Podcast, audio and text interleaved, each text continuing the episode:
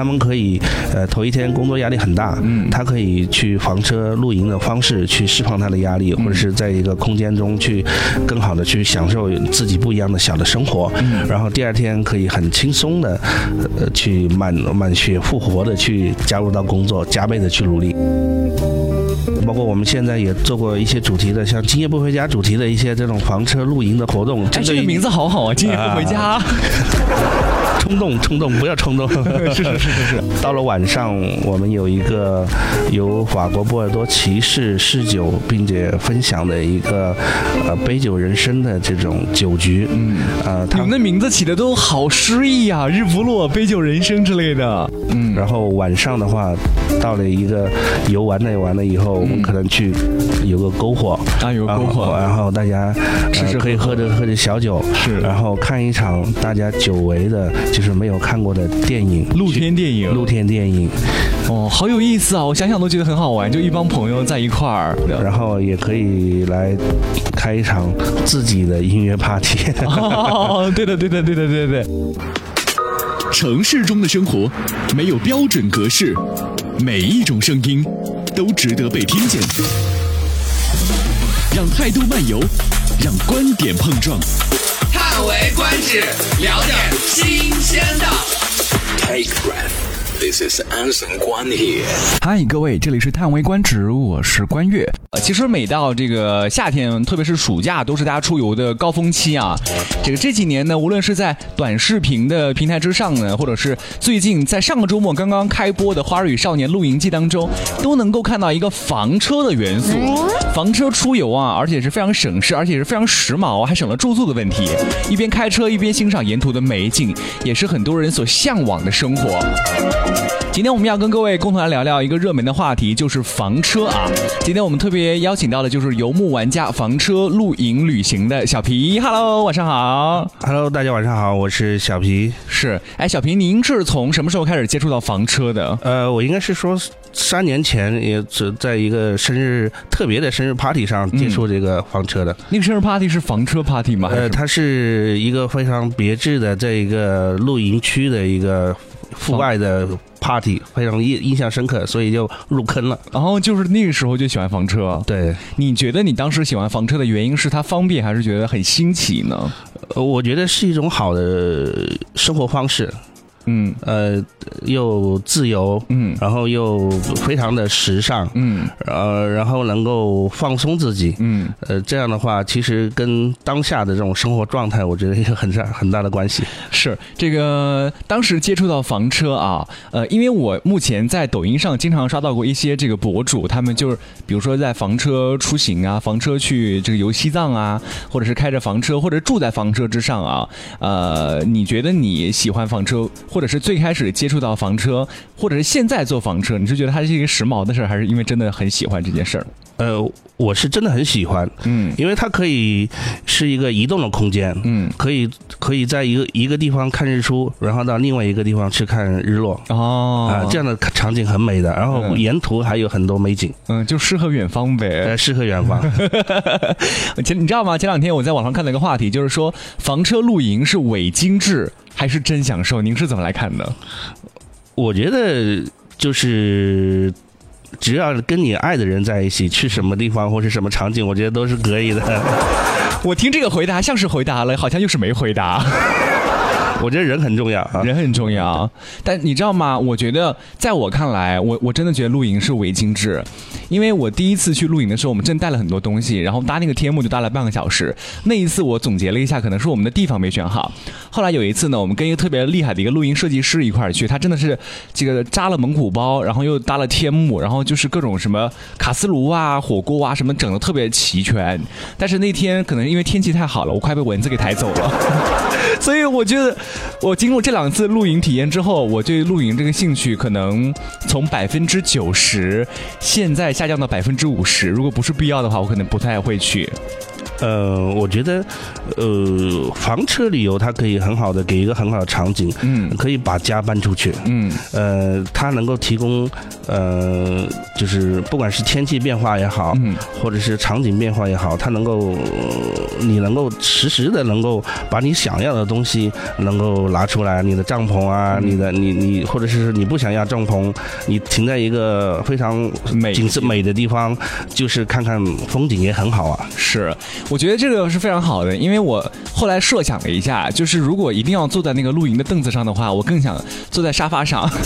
我们家有一个那个充气沙发，当时我就很想把那个充气沙发给带上，但是他们跟我讲说那个露营地基地就是在那个草堆里面，你知道吧？就那个充气沙发可能会被扎漏了什么之类的。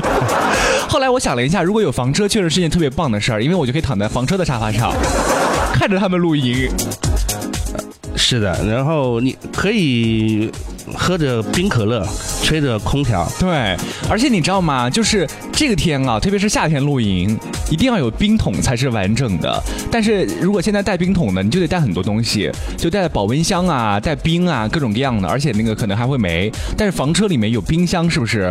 呃，有冰箱，而且有它分为冷冻和冷藏。对，我觉得这个就会很好。就上次我们去露营的时候嘛，下午五点多钟的时候，大家就是嚷嚷着要吃火锅。我们问为什么？因为那天就是食材食材都摆在外面，大家他怕到晚上的时候那个食材都坏掉了，就逼着我们去吃。但是如果有一个冰箱，我觉得可能也解决很多问题。呃，是的，就是所以我说它是一个移动的家。对啊，所以我觉得房车露营的话，应该算是一个高阶版的一个露营的体验啊。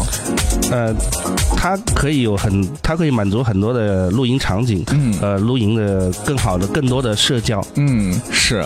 就如果大家如果想去快乐露营，或者是想去体验一下这种露营不一样的感受的话，是可以选择一下房车。哎，根据你的观察，你觉得长沙的朋友对于房车的接受度怎么样呢？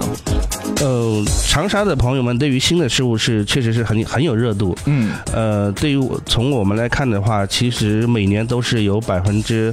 呃，三四十的一个增长的，嗯，百分之三四十的增长，对，那其实每年都是挺可观的。呃，例如刚过去的五一长假的话，其实我们就已经是爆单的状态。你看看，看着小皮骄傲的，这满眼啊都写满了骄傲。我们刚才聊到这个房车是呃伪精致还是真享受？我觉得小皮刚才给给我们理性分析一下啊。那开房车出去啊，可能很多人第一反应就是，哎，我的这个驾照能不能开？房车的驾照会跟我们考这种 C 一 C 二会有所不一样吗？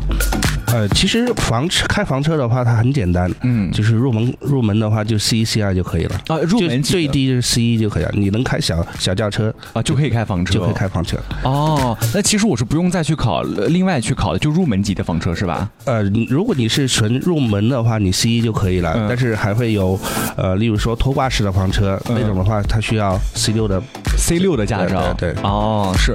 房车的种类应该也是蛮多的啊，对不对？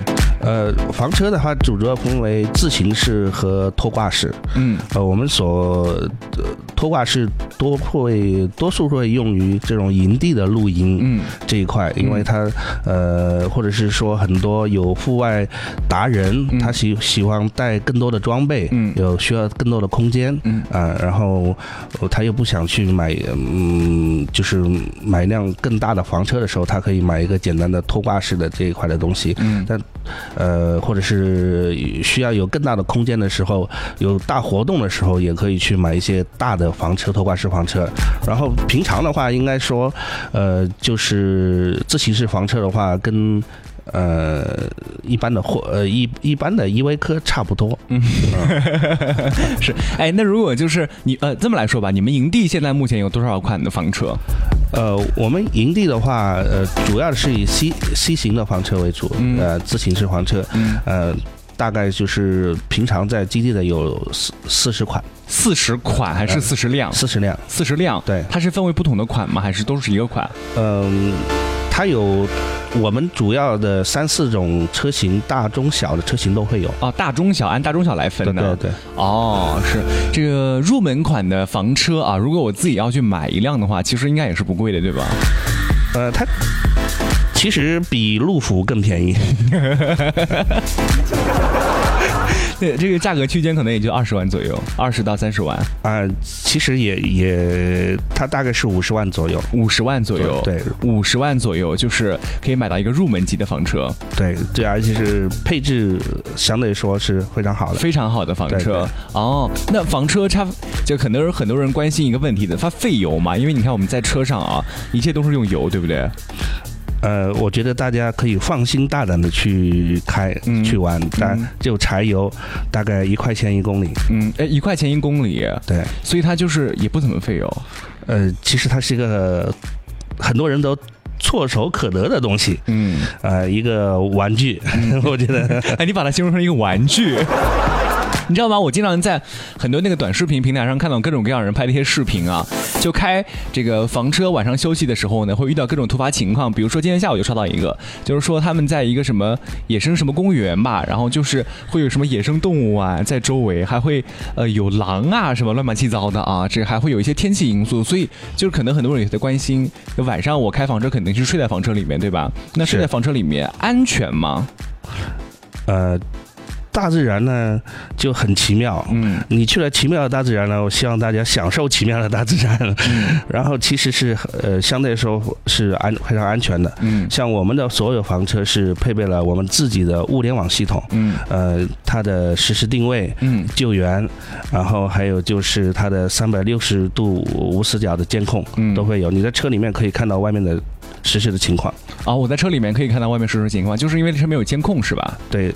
嗯，三百六十度无死角那种。就是我们在城市当中生活，就是如果在城市当中使用房车的话，应该也不会有什么特别大的问题，对吧？呃，在城市中的话，其实它是很便捷的。它唯一的问题，现在可能都没有太多限高的地方。唯一要考虑的就是它的限高啊，限高就安全问题肯定是没什么问题。就比如说我在里面晚上睡觉的时候，把在里面把门锁上，外面打不开。对吧？呃，这个是打不开的，最基础的。有有，我们有物联网的这个警报系统。哦，是我们刚才聊到房车安全的这个问题，可能也是很多人特别关心的啊。呃，像一些极端的情况之下呢，可能很多人在城市当中是不会发生的，比如说遇到什么野生动物啊之类的，对吧？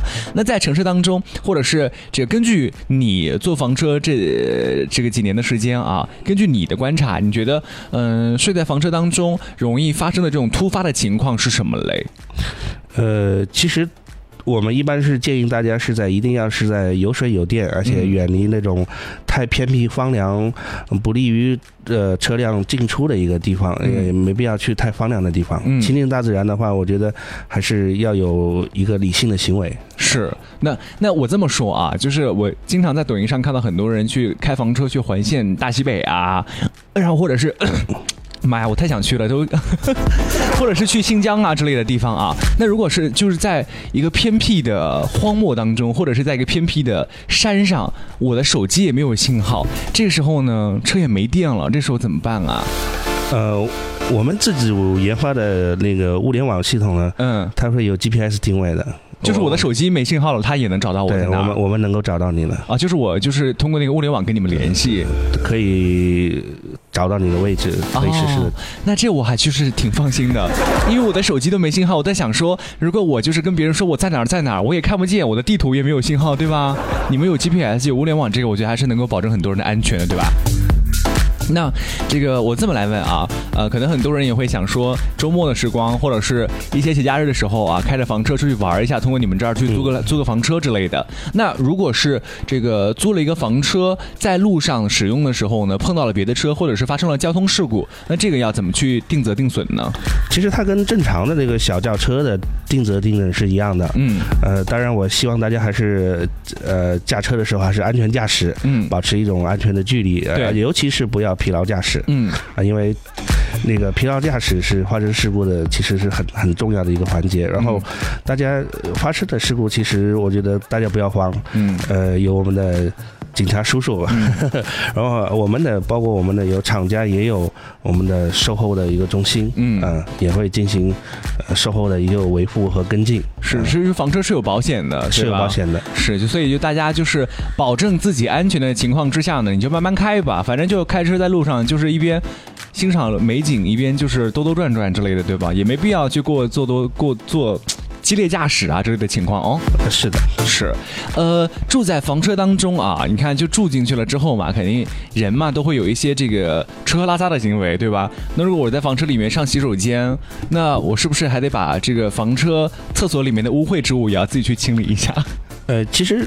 这个是其实是很人性化的，嗯，呃，即呃，在我们的新的新款的那个车上面，嗯，其实它是一键式的，一键式的是什么意思？就是你只需要按一个按钮，你到一个指定的补给的一个地方，嗯，呃，它可以把你的这种污水。拍掉，嗯，因为就是我最近呢在看那个《花蕊少年》的时候呢，我就发现我特别喜欢的一个呃女艺人，她就是端着污秽之物，她自己本身也有点稍稍的嫌弃，所以我就在想说，那如果我住在房车之上，就是我肯定需要上厕所，那我是不是也得端着它去把它倒掉？这个大可不必啊，大可不必。这个我们很潇洒的一件事就把它解决了。啊，那这个就是，我觉得是很多人会会会介意的，会觉得有点尴尬或者有点不好意思去做这个事儿，对吧？这个我完全没有偶像包袱。那我这么来问啊，就我们开房车出去，那如果需要停车的话，我们停在哪儿呢？呃，我们还是建议，因为我们全国有。两百个精致的营地，嗯，呃，我们还是建议说是在有有水有电，而且说补给各方面食物啊，各方面都更好的一个营地去进行，呃，停靠。嗯嗯，诶，当然我们也有那个，呃，我们自主的那个水电桩，嗯，可以保证水和电的实时的补给。是，哎，那如果就是我开车出去，正常的停车场应该是停不下的吧？是吧？嗯，它的话只要，呃，基本上是。一个货车的一个车位基本上就可以了。一个货车的车位，对。啊，那比如说，就是像一些就是商场啊、机械车位啊这些，我肯定是停不了的，对吧？因为它限限高嘛，对吧？商场是地下车库肯定是不行的，嗯。但但其实只要是地面的停车场，大部分是都是可以的。嗯，地面停车场肯定可以的，对吧？就无非就是再多占一个车位，再多给点钱嘛。是。那房车上这个做饭啊，油烟怎么办呢？呃。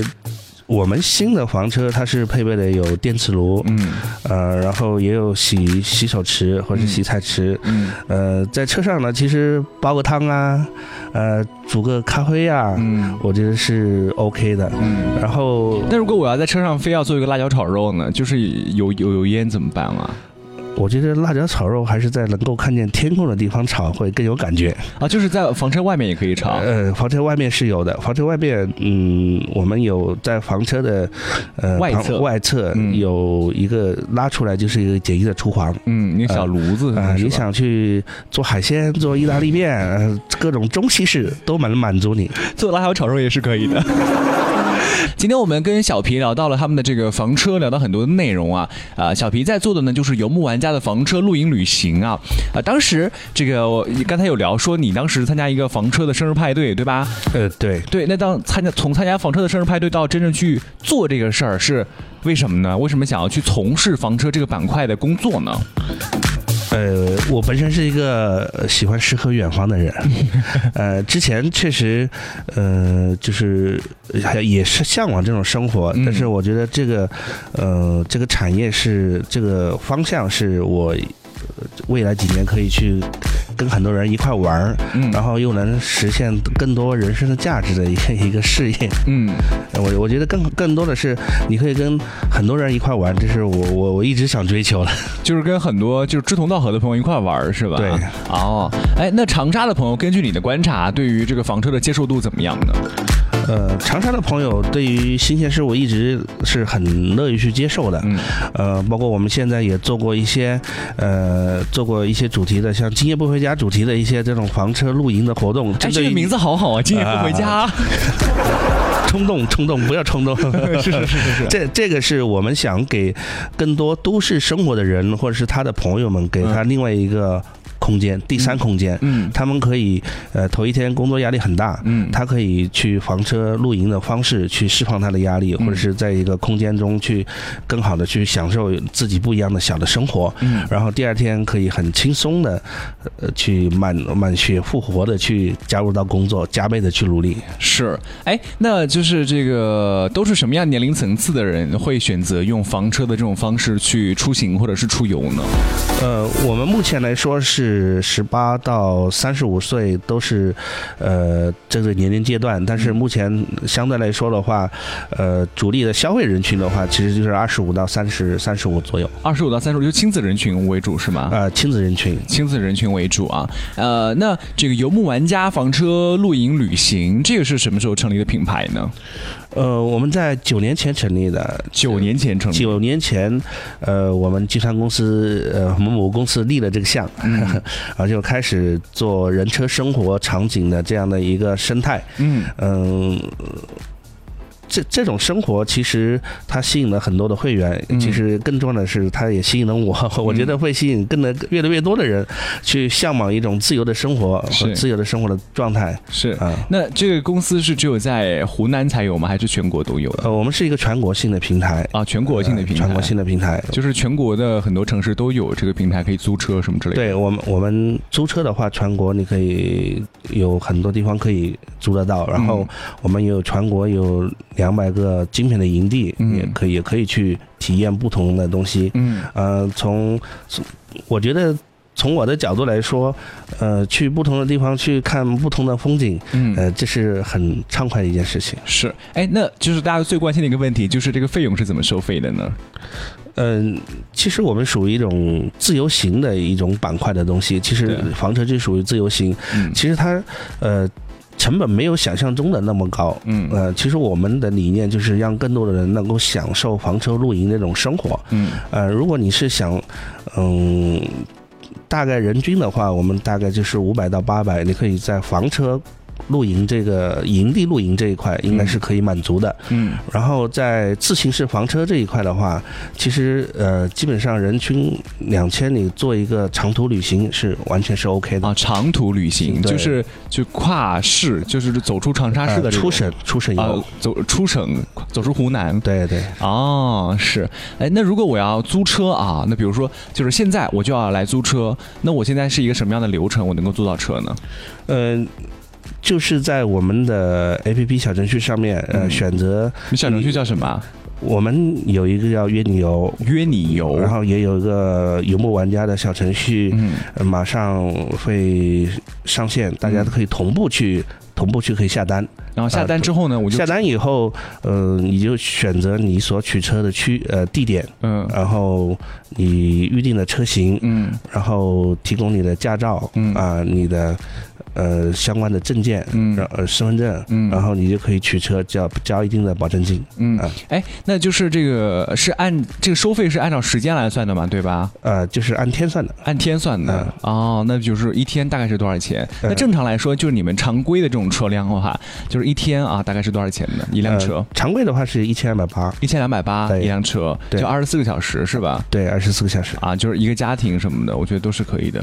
呃，相相对来说的话，家庭或者是小姐妹团了，都都可以，对闺蜜游都可以了。是是是是是，但是他们的这个呃房车的这个露营旅行呢，不仅仅是房车的租赁，他们更多的是会帮你营造出使用房车的一些场景。我觉得这点是挺有意思的，对吧？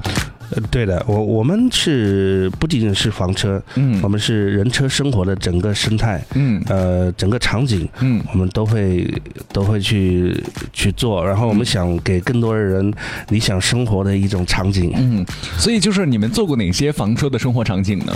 呃，像我们最近要推推出的就是说，呃，一个城市游牧的一个计划，嗯，呃，我们会在城市中，嗯，我们觉得。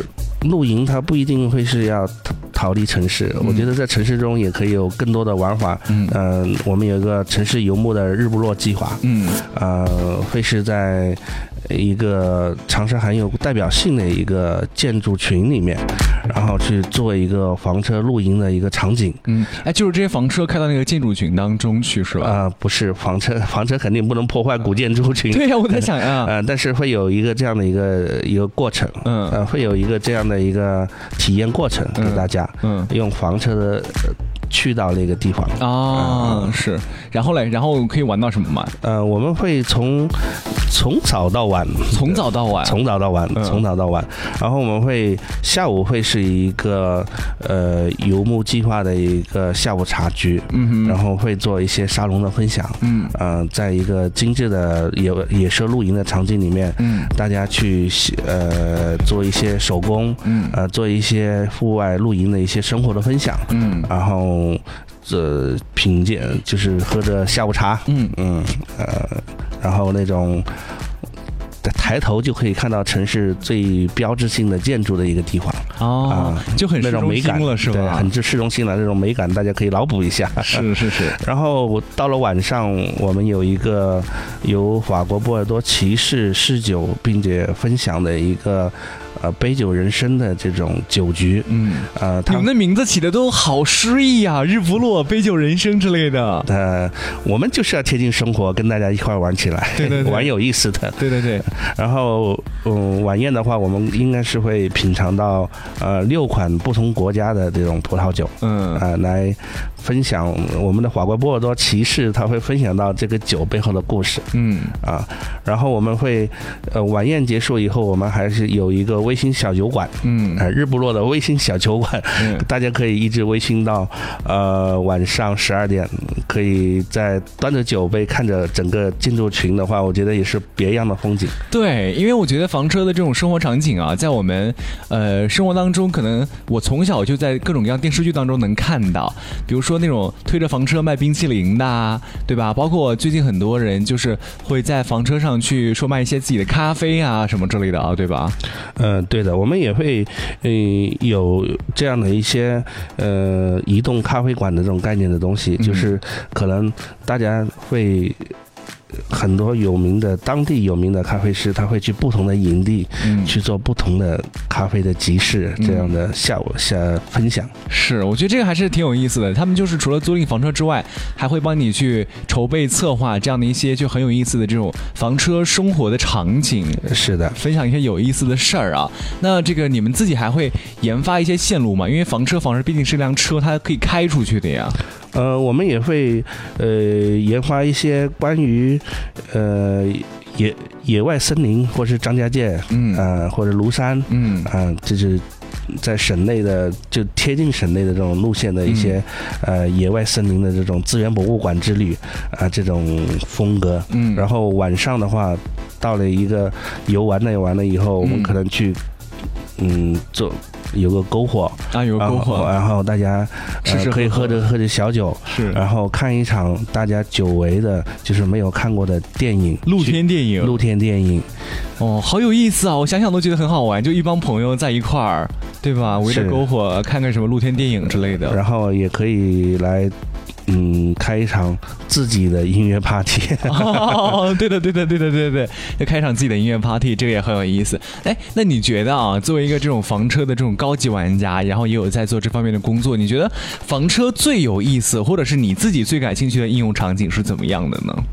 就你自己最感兴趣的我想，其实我最喜欢是音乐节，音乐节，呃，就是我们马上，嗯、马上会也会做这种嗯呃户外露营的房车露营的这种音乐节。嗯，我我我觉得就是一群人的狂狂欢，这是我最喜欢的。一群人的狂欢 是呃，对于这个游牧玩家房车露营的旅行，你们这个品牌就后续会有一些这种持续的规划吗？或者是有什么想达成的这种终极的目标吗？呃，其实我们嗯小目标其实比较简单，嗯但是我们会一直持续去做，让更多的人能够嗯体体验到这种房车的梦想式的生活，嗯啊，然后呃，而且他是嗯很平价的去享受这种生活。嗯啊，能够他能够在这个中间，他能够有更多的呃露营的社交，嗯呃露营的伙伴，嗯嗯、这是我们要做的。嗯嗯，就是通过房车这种方式，这个媒介，交到更多有意思的朋友，做更多有意思的事儿，对，对吧？它不仅仅是一辆车，它更多的是一种交友的媒介，或者是一个出去玩的一个媒介，对吧？呃，就是大家一起玩儿。就大家一起玩儿，对，说的也很好。今天跟各位聊到这个内容很有意思，应该是很多人就最近特别感兴趣的，就是出去玩儿这件事儿啊。当然。然啊，出去玩呢，现在由于一些不可抗力的因素，可能很多人也不能走太远，所以呢，我们今天就聊到了房车出游这个事儿。这个小皮今天晚上跟我们聊到很多，而且聊都是干货啊，比如说他对房车的一些态度啊，这个大家如果呃开房车的时候遇到一些突发情况怎么怎么办啊？然后当然还有这个他们公司在做什么事儿啊？这我觉得房车的场景也是营造的很好，他们也在想说，呃，让更多的人能够接触到房车，用用一些合理的价格或者是一些触手可得的这个价格就可以去体验房车的快乐，对吧？嗯，对的，我们想说实现更多人的呃用房车玩露营的这种梦想，嗯，而且呃，我觉得这种嗯是我们想一直想去做的，嗯，而且房车它只是一种，我们认为它是一种生活态度，嗯，呃，我觉得应该把更多好的这种大家想要的这种优质的生活态度传播给更多的人。嗯，哎，那今天在我们节目的最后，如果向不了解的人来介绍和分享到房车旅游，或者是推荐到游牧玩家的这个房车啊露营旅行，你会怎么来跟大家介绍和分享？完全不了解哦。其实，嗯，像我们房车露营的话，就是用房车的方式玩我们自己的露营，嗯啊，然后只要你有一个诗和远方的心，嗯啊，我觉得。就可以找到志同道合的人，说的很好。因为就是我前两天就是有算过一笔账嘛，现在大家如果去露营的话呢，就是你的那个露营设备啊，全部都买齐，什么天幕啊、蛋卷桌啊之类的啊，可能也要花不少钱，对吧？那如果就是搞一辆房车出去的话，我觉得还省了不少事儿呢，而且它是整体的体验感还会更好一些。呃，是的，它能够提升你的舒适感和品质感，然后它有能够给你。更多的塑造的空间，嗯，例如你可以把房车变成一一个咖啡馆，嗯，哦，我就是爱爱好咖啡，那我就把我所有的咖啡的设备，所有的咖啡的东西，我就把它变成一个咖啡馆，那我就是一个移动的咖啡馆。是，而且我觉得就是现在可能很多小朋友嘛，他们就是平时也要学习呀之类的啊，那到马上到暑假的时候，可能很多人也会想说这个享受一下自己的亲子时光嘛，对吧？是是。啊，就是带房车开房车出去啊，小朋友该这个在大自然。当中享受大自然啊，然后父母啊可以就是妈妈喝喝下午茶，父亲在边上钓个鱼什么之类的，然后晚上呢就一起在房车当中这个呃享受亲子时光也是特别棒的一件事儿，对吧？整体的呃在家里面的时候呢，可能大家就是各忙各的，但是在房车出游，我觉得是一个很好的体验感。呃，它能够嗯给大家一个嗯有更多意外惊喜的第三空间，嗯，然后这种第三空间带来的这种魔力，我觉得是 这种自然的魔力，呃，更多在这种自然魔力的粘合下面，大家所。催化出来的很多嗯情感的东西，我觉得是不一样的。是，所以大家有时间的话，可以去了解一下这个房车出行啊。当然，我们也要特别这个谢谢小皮跟我们分享到了很多啊。大家也可以去他们的那个小程序上去关注和了解一下。再说一下两个小程序的名字是叫我们的小程序是游牧玩家，嗯啊，是全方位的给大家提供房车生活，嗯呃综合的就是路线、房车玩法，然后露营玩法的一个。综合的一个平台，好玩儿。这个说不定未来我们会跟啊有木玩家有更多的一些合作吧，然后让大家更多的人能够参与和了解到这个房车的呃露营啊旅行当中吧，是不是？是的，一起玩吧，一起玩吧。我们今天也特别谢谢小皮来节目，跟我们分享到了房车的很多内容啊，辛苦你啦，谢谢，大家再见，拜拜。